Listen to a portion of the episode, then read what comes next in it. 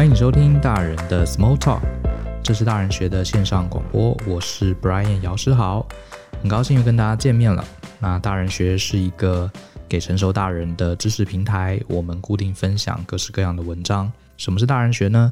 我们从小到大在华人的领域里面啊，在学校里都是读书考试，可是呢，出了社会才发现，原来人生最困难的都不是考卷上的问题，而是怎么找到自己的伴侣啦，怎么找到自己的职业方向啦。如何自我成长，这些才是大人真正要学习的东西。那今天这一集呢，嗯，我想来跟大家聊一聊一个我很想、我想讲很久的一个议题，就是那些影响我自身的几位老师。好，其实这个议题应该是教师节来播比较适合哈。不过我比较随性，想讲什么就讲什么。哈，我选了几个，我回想了几个我影响很深的老师，国中、高中、大学、研究所都有。那我觉得我们就反过来讲好了，我从研究所开始倒叙法哈，跟大家聊聊几个我印象很深刻的老师。呃，有些人可能知道我的老爸其实就是中学的老师，他甚至还教过我，所以其实还蛮有意思的。小时候，呃，因为我爸就老师嘛，所以我心里长大，其实我并不想特别想当老师，可是不知道怎么搞的哈，这个一路。这个当工程师当顾问，最后绕回来，我也变成一个老师。所以有些时候家人给我们的影响还蛮大的哈。像前阵子有一次，我跟那个作家刘轩也聊天，呃，他也他也提到，他说他以前觉得当作家没什么意思哈，因为我们知道刘轩的爸爸是非常知名的作家刘墉嘛。后来他也在感叹，哎，怎么到最后我也变作家了哈？所以其实还蛮好玩的。好，那讲到老师呢，呃，因为我自己也当了老师，所以其实我自己的教学啦，还有对待同学啦的一些方式啊。绝对受到以前小时候几位影响我自身的老师一些很大的感召。那我先讲讲研究所的时候好了。那我的研究所的指导教授啊，对我的影响非常深哈。他是呃，他叫莫老师哈，莫一龙老师，我们都常叫他老莫哈。其实莫老师很有意思，我记得是我在大三还大四的时候，他有开一门叫做应该叫结构动力学吧。我去修课，我是在那门课上认识他的。因为我当时念土木系啊，其实一可能有人听过我前面讲读书考试那一集哈，我的成绩不是顶好，呃，我对当工程师很向往。可是真正在读土木系的时候，其实读得有点痛苦。我觉得我常常不知道自己要读什么哈，而且每一门课都有大量的数学，哈，我就觉得诶，我到底是在上数学课，还是还是学还是当怎么当工程师哈？所以当时其实成绩也不好，是蛮痛苦的。好像是大三的时候，我修了这个莫老师的这门课之后啊。让我突然间对土木产生了浓厚的兴趣。怎么说呢？呃，这门课听起来就是很很多数学哈，结构动力什么的。可是啊，他讲课的方法非常有趣。他上课常常讲一些故事，比方说他最有名的故事哈，很多成大土木系有上过他课都知道这个故事，因为他常讲。他说他以前在美国上班，然后有一家美国的核电厂里面出了很大的噪音，然后大家怎么处理都不知道这个噪音哪里来的哈。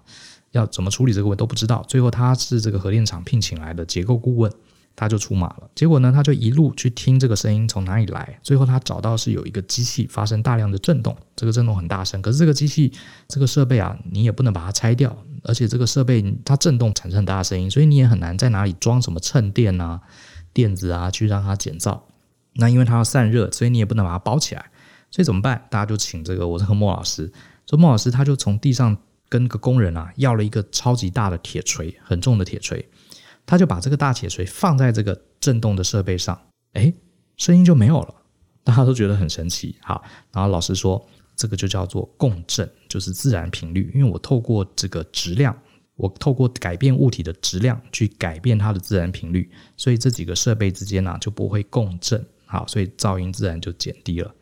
所以他就开始跟我们教什么叫做自然频率跟质量间的关系，我觉得好妙，因为我觉得很少有老师这样教我们。我们通常上课一开始，好，上材料力学啊，上工程数学，第一页老师就开始讲公式，开始算。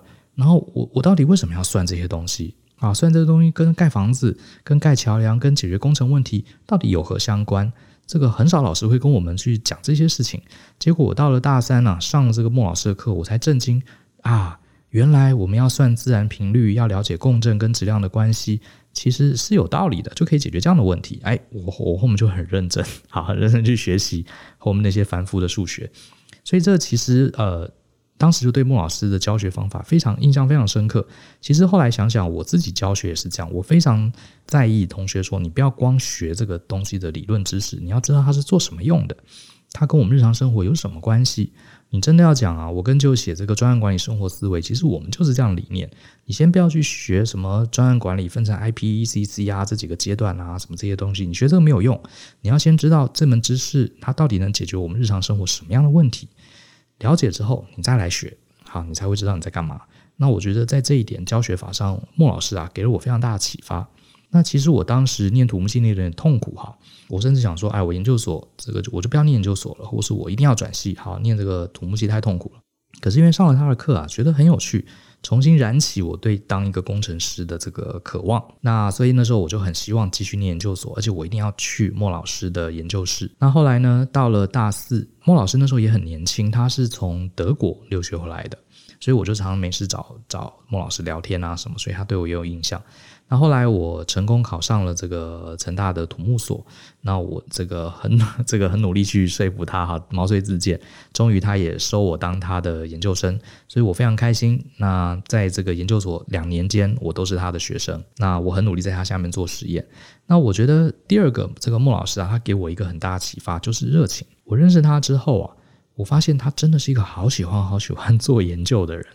呃，因为我念的这个领域啊，是常常要做实验的，常常手会弄得很脏，然后要去自己去钉这些木板、灌水泥啊之类的。我因为然后放在很大的机具上模拟地震力啊，去摇晃，好看看这些桥梁受损的状况，来提供一个更好的结构设计的方法。我们大概是做这个的。然后你就会发现这些工作啊，其实都蛮出众的。那当然，大部分呃我们都会帮忙，可是你就会发现莫老师这个人啊，他非常非常喜欢这些事情，纯粹就是喜欢。我那时候才发现，哦，原来一个人如果工作有热情啊，其实会展现出一种非常非常非常强大的力量。我自己也跟他聊过，他说呢，年轻的时候他就发现他什么也都不喜欢，他就喜欢做研究啊，就喜欢做研究。所以我自己常常这个跟大家讲，你找工作一定要找到自己的热情。其实这个真的讲很多遍了。如果你真的有见过那种对某件事情很有热情的人，你在旁边观察，你真的知道我讲的重要性啊。他真的就很喜欢做研究，很有热情。那他后来。呃，在台湾也这个好像也担任这个国家地震中心的老师吧，我不知道那个 title 叫什么。Anyway，然后后来他就跑到了德州，哈，美国德州的休斯顿大学去那边，好像也拿到了终身职的教授，发展的也非常好。好，所以这是第一个我研究所的老师哈，莫宜龙教授，呃，对我的教学还有对我跟热情的看法非常有影响。那我们再往后倒，大学时候的老师。呃，我大学有一位老师，我对他印象也是非常非常深刻哈。呃，这位老师是谭建国老师，他是成大土木一个非常资深，他现在应该退休了哈，他应该早就退休了。他是成大土木系的系主任，他也是一位非常受尊敬的一个在土木领域的一个学者。那这个谭老师，我是跟他有什么样的接触呢？其实我在大学一进去的时候，我就知道这位教授，因为他是系主任嘛。那我在呃系馆有些时候碰到他，他。其实我觉得他长蛮帅的，可是他非常非常严肃，好不苟言笑，很严肃一个老师，所以大家会有点怕他。然后我在大二的时候，呃，有一门很重要的课，工程数学，我没有学好，好，我被当掉了。结果我就跟学长求救，我学长就跟我说啊，你大三啊，你去修这个谭建国老师的工程数学。我说哈，谭老师是我们系上的大佬诶，那个年轻老师帮我们上的工程数学，我都读不懂了，都被当掉了。我还去上这个大师的工程数学，那我不是铁定被电吗？结果我学长说啊，你你相信我，你就去上他的课就对了，好，不会害你。所以我就硬着头皮真的去修谭建国老师的工程数学。好，我先讲结论，他的工程数学我修到八十几分，分数非常高，而且我 那门课我不能说我从此爱上了数学哈，可是那门课真的我上的是津津有味。我举个例子，同样是工程数学，为什么我上了他的之后我感觉完全不同？这跟他的教学法也很有关系。他上课很有意思，很多教授进到这个教室的时候啊，手上就拿一大堆讲义啊，一堆笔记什么的，他就空手来。他每次上课都空手来，好，然后就出现在教室里，然后他也不跟同学打招呼，也不跟同学讲废话，他直接拿起了粉笔就开始讲，好，就开始讲。他就是可以不用任何讲义，他就一直写黑板，可以写得满满的，好，写得很满，他真的很厉害。这些东西好像通通在他脑子里一样。我记得有一次。他其实详细的内容忘记了哈，大家也不用在意这些重点。总之，他要跟我们解释一个力学的问题。这个力学的问题好像是说，呃，什么古时候不知道中世纪还是什么，有有有几个工程师觉得，诶，为什么桌子的边边角角特别容易破？好，我们要怎么去修正它？什么之类这类的问题。然后呢，他就开始说，所以呢，有一个比如说一个意大利的物理学家，他就开始假设啊，这个桌子的边边是怎么样子？如果把它切成一块一块的小方块，那每一块到底要怎么去分析？总之，他就用很简单的方法去做这个推想。然后就开始在黑板上画图，开始算。然后，因为他讲的东西其实很简单，就是我们一般人啊都可以理解的东西。然后呢，算算算算算到最后，一堂课五十分钟快要过去了，他已经写满了整个黑板。那我们想说，怎么今天这门课都快结束了，他都还没讲这个结论啊？他只是在推导这整个当时这个呃这位数学家他在推导的过程。好，他已经在重现这个过程给我们看。对对对，课程都快结束了，剩最后五分钟。他白板已经写到最末端了，已经没有东西方可以写了。最后发现，他就突然写了解不出来。然后我们全班同学都傻眼，你解了一节课，最后是解不出来。然后他就用这个粉笔啊，在黑板上打了一个大叉，把他整个写的东西全部推翻掉，然后写此路不通。然后他就看看同学，跟同学说：“同学，看来这条路是不通的。那到底该怎么办呢？怎么解决这个问题呢？我们下次再讲。”就全班同学都哗然，然后他就走了。下课他就走。所以这个老师呢，他整堂课就传统的教学的领域来说，他等于什么都没教我们。他整个就是复制了一遍以前的人为了解这个问题一个错误的方法。那很多老师就会觉得，你教学生一个错的方法，一个证明后来此路不通的方法，有什么意义呢？对不对？这不是很奇怪吗？所以我当时也很 shock，从来没有遇到这种这种老师，他就走掉了。然后呢，我从来没有像如此这般啊，这么期待下个礼拜的工程数学课，就大家都变得好期待哦，好想来听下一集到底是怎么回事。下一集他就开始用另外一个工程师的方式解解解，解到后来又此路不通。总之他试了两三次，好，最后终于找到一个方法。所以这个老师啊，他在过程中他其实是在演示，演演不是不是遮掩的掩哈，是在表演的演，他是在演示当时的人类。在解决这个问题过程中，前仆后继的一个过程。你看哈，我们很多的老师上课，因为现在科技已经很发达了嘛，工程数学大家已经搞得差不多，都很清楚啊，什么傅立叶变换，它该怎么做，都已经有一定的答案了。大部分学校老师是直接告诉我们这些答案，然后叫我们记起来，然后记起来之后呢，再给我们一大堆题目，好，叫我们用这个已知的答案去解题。可是像我这样的学生就是很别扭，我就想知道这个答案是怎么来的？为什么突然间就知道这个答案？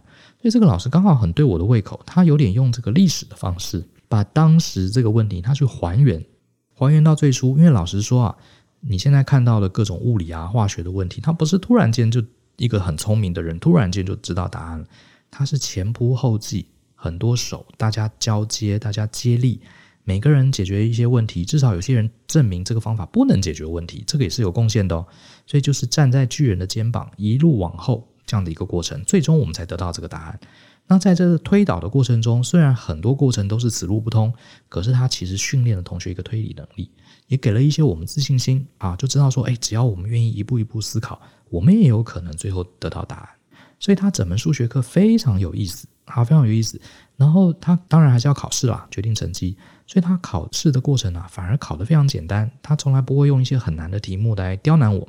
在考卷上问我们的问题啊，都是最基本的问题。好，最基本问题，只要我们对他这个推导过程有一些理解，甚至答案是错的都无所谓。他要确认你这个过程、这个思维的过程是不是很理解。哇，这个老师的教学方法让我太佩服了。他教学方法完全没有任何包装，他基本上就是粉笔。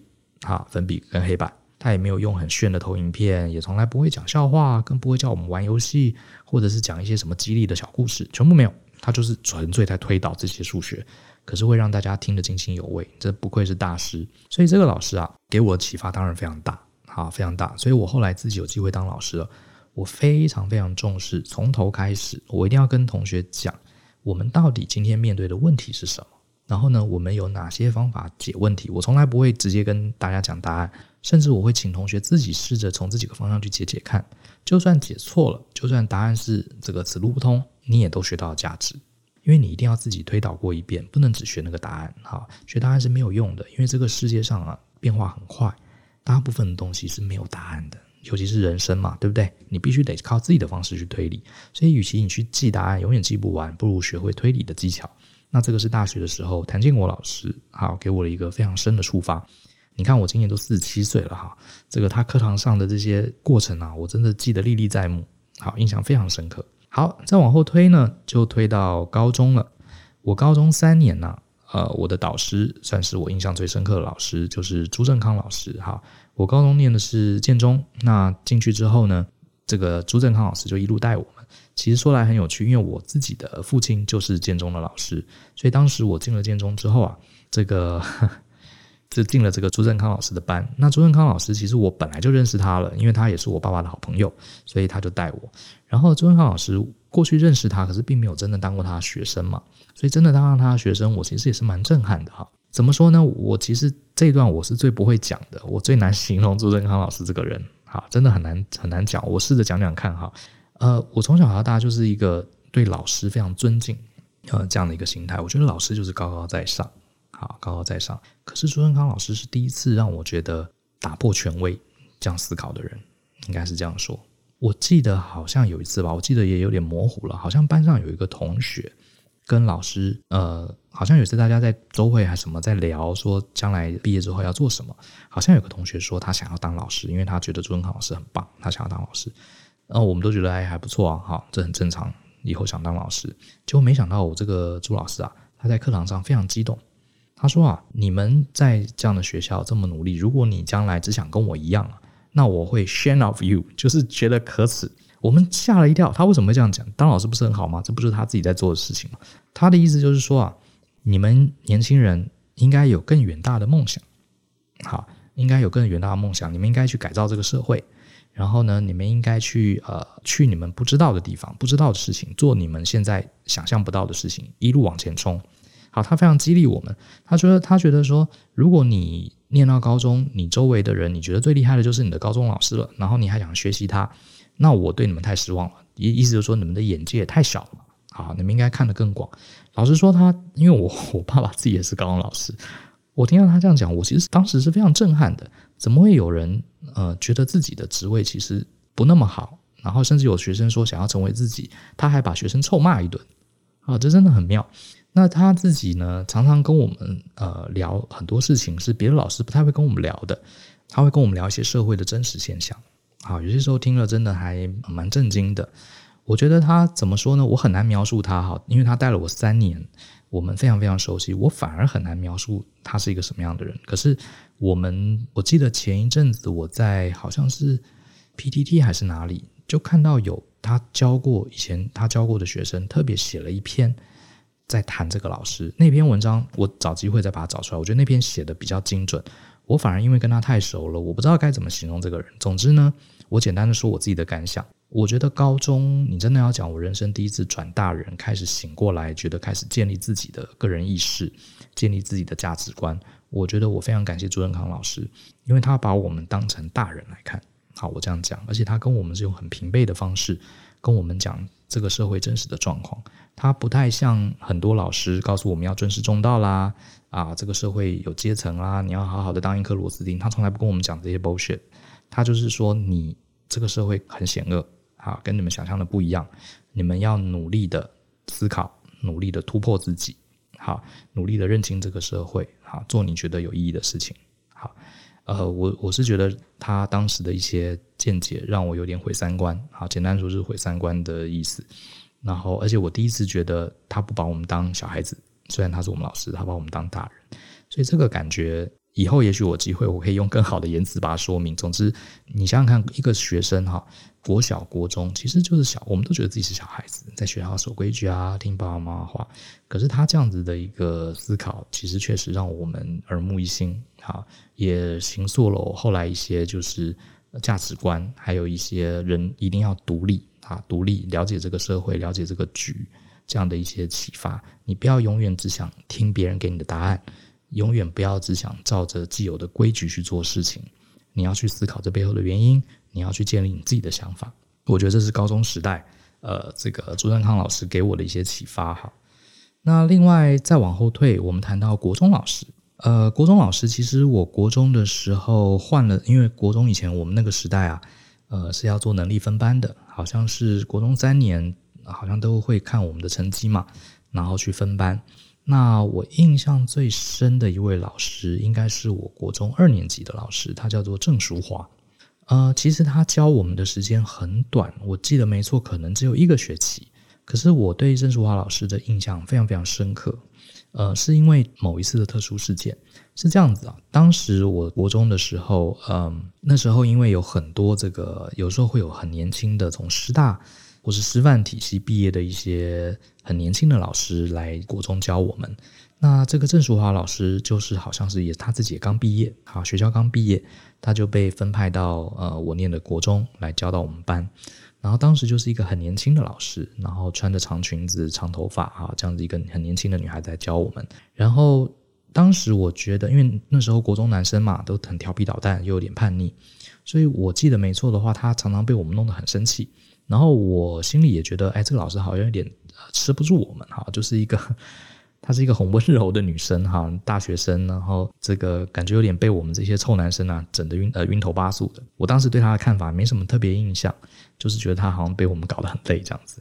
呃，可她上课又很认真哈，又是很认真这样的一个人。那为什么我到底对她印象那么深刻是什么事情呢？是我在国中的时候成绩其实不差啊，不差。我大概有的时候会考到前五名，然后大部分时候大概就是什么第七名、第八名啊。呃之类的哈，第九名、第十名，有时候跑到十名外，我也无所谓。为为什么我无所谓呢？是因为这样子，我念小学的时候，我的成绩很差啊。我念小学的时候，我们就有排名，我常常是班上有三四十个同学，我是排到二十多名、三十名之类的。所以上了国中啊，我常常可以考进前十名，所以其实我觉得自己还蛮不错的。好，当时我真的是这样想，国中我就觉得，哎，你看我小学的时候都吊车尾啊。到国中，我随便考考啊、哦，就是前十名，甚至还考到前前四名、前五名哈，所以我是还蛮心里有点小小得意啊，我的成绩。然后有一次考试考完了，我大概又是考一个 OK 前十名的成绩，我也觉得还不错。结果呢，有一天突然这个郑淑华老师啊，把我叫到门口去，他说：“姚少，你可不可以来老师办公室找我？”我想说，哎，我没有犯什么错啊，而且我考试也考得还行啊，啊，为什么他要特别叫我去？去了之后呢？他就跟我聊，他说我还印象很深哈。他说他第一句话就说：“姚志豪，你知道吗？你就是我们在师范学院里面讲的呃那种叉叉叉的学生。我有点忘记叉叉叉是什么了。好，意思就是说呢，你就是很标准这个有潜力没有发挥的学生，大意是这样子。他就说呢，你并没有犯错，你也没有成绩不好，你也还算用功，可是呢。”我非常清楚，你其实远远的没有尽力达到你该有的表现。其实老实说，我那时候是很震惊的。这个震惊我到今天都还记得。就是这个老师是新来的，好，而且他常常搞不定我们班上这些调皮捣蛋的男生。我觉得他可能被我们搞得晕头转向。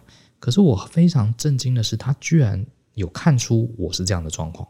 我当时。到底我的潜力是什么？我自己当然也不知道了。可是我确实是觉得我考个第十名什么也蛮好的。好，我确实当时心态是这样。就他这样一讲，我当头棒喝。好，我本来以为他要称赞我的。好，因为我还蛮乖的，我我没有给他捣蛋。而且当时我好像我是当了班长还副班长之类的。我以为他要跟我讲什么班上的事情。就他居然是讲我的成绩，然后说，呃，我不是说你成绩不好，我也不是说你这个，不用功。而是我觉得你应该认真思考一下，你自己的极限难道就到这里了吗？好，我认为你是有潜力的，好，你应该就多尝试看看，看看你自己能到什么样的程度。好，总之他大概跟我讲了类似这样话，然后我一开始是莫名其妙，不知道什么意思，后来回来一想啊，我觉得他这句话对我，当然可能他纯粹只是在鼓励一个学生而已，可是我觉得这件事情为什么我印象很深刻呢？因为他第一次让我惊觉，其实。我们人不应该是为别人而活，怎么说呢？像当时我觉得，一般父母自己小孩子考到前十名，我们对父母就可以交代了嘛，对不对？我看我小学成绩那么差，我上了国中考到前十名啦，然后我又乖乖的在学校也没有闯祸，操行成绩也很好，老师也从来不会觉得我是问题学生。诶，你看我很乖，我对大家都可以交代了。照理说老师不会找我讲话，结果这个老师跟我说，你觉得他觉得我没有达到我该有的程度，应该说。当时我人生第一次醒醒过来的意思是说，原来我们不是要为大人负责，我们不是要为学校老师负责，而是我们要为自己负责。我觉得应该是这样的一个感觉了哈。你看当时国中嘛，十几岁，我真的觉得我只要满足我的老师、我的父母的期待，我就很 OK，我就是一个很棒棒的人。可是我压根没有想到，其实每一个人都应该是为自己负责才是，不是说没有人骂你啊，大家都觉得你很好啊，你你就是一个好孩子，你这辈子就是成功了。你应该去思考，你这辈子到底要干什么？你可以做到什么程度？你有没有尽到全力？我觉得郑老师想给我的真正给我的启发是这一点。那他当然轻描淡写的跟我聊一聊，可是我后来真的就发奋用功，而且我开始认真思考一个问题。不是满足父母的期待跟满足老师的期待，上班也我从来后来也绝对不是要满足我老板的期待而已。当然我们要满足老板跟客户的期待，可是那个真的是基本分。我们应该更认真思考的是，你对你自己这个人这一生在各方面的领域的表现，你对自己有什么期待？你有没有对得起你自己？好，你有没有尽了全力去满足你对梦想的追寻也好，对自己专业的成长也好？真正达到自己设定的分数，那个才是人生活的重点。那我觉得人生中第一次有人这样子跟我讲这件事情，就是这个国中的郑淑华老师。好，我其实相当感动。那很可惜的是，后来也没有再联络了，啊，也没有特别再联络了。还蛮希望有机会可以跟他聊聊，说说我的感谢。好，那所以这四个老师，呃，分别是研究所的莫老师、大学的谭老师、高中的朱老师，还有。呃，国中的郑老师，我觉得都对我的人生，或者是对我的教学，还有对我的一些价值观，产生非常非常大的影响。那仔细回想起来，其实，呃，我从小到大，我觉得我运气还蛮好的，包含我有去补习，呃，包含补习班的老师，我觉得也都也都对我蛮不错的。当然，有些老师可能他的。比较严厉啦，或是一些教学方法，也许不一定是这么的让我记得到现在。可是我觉得老师确实对我们的影响是很大的，所以我觉得还是那句话啊，身教是比言教更重要的。我也希望我自己啊，给自己一个期许。呃，虽然我不是学校里面正式的老师，可是因为我也会开课，我也有呃很多学生，我常常想到这几个老师，我就会觉得自己应该要肩负更多的责任啊，肩负更多的责任。好。今天想讲的大概就这些拉一拉杂，其实比较是一个自我的回顾跟反省了哈，也想是趁这个机会谢谢这些这些老师哈，给我的一些很重大的影响。那我也想问问大家，你人生中呢，有没有一些老师对你的影响，对你产生了一些什么样的触发？好，我相信一定有，也许不妨可以。思考一下，想一想这个问题，也许可以在 Apple Podcast 下面跟我们分享一下，你人生中影响你最大的老师是哪一位呢？呃，为什么他对你影响那么大？或许我们可以再交流一下。那如果你不是用 Apple 的，你也可以在 YouTube 或者是在 Spotify 或者是喜马拉雅，或者是呃我们大人学的网站，或者我们 Facebook 啊也有大人学。哎呀，你一定找到我们的啦。好，我们在每个频道都会出现，你只要搜寻大人学就会找到我们。好，非常谢谢大家这集的收听，也希望大家，不管你现在是学生，还是你已经是老师，或者是呃你在工作上，可能你也会教导你周围的同仁，我都希望呢，你可以扮演一个好老师的角色，好，给周围的人一些正向的影响。那我们就下次见喽，拜拜。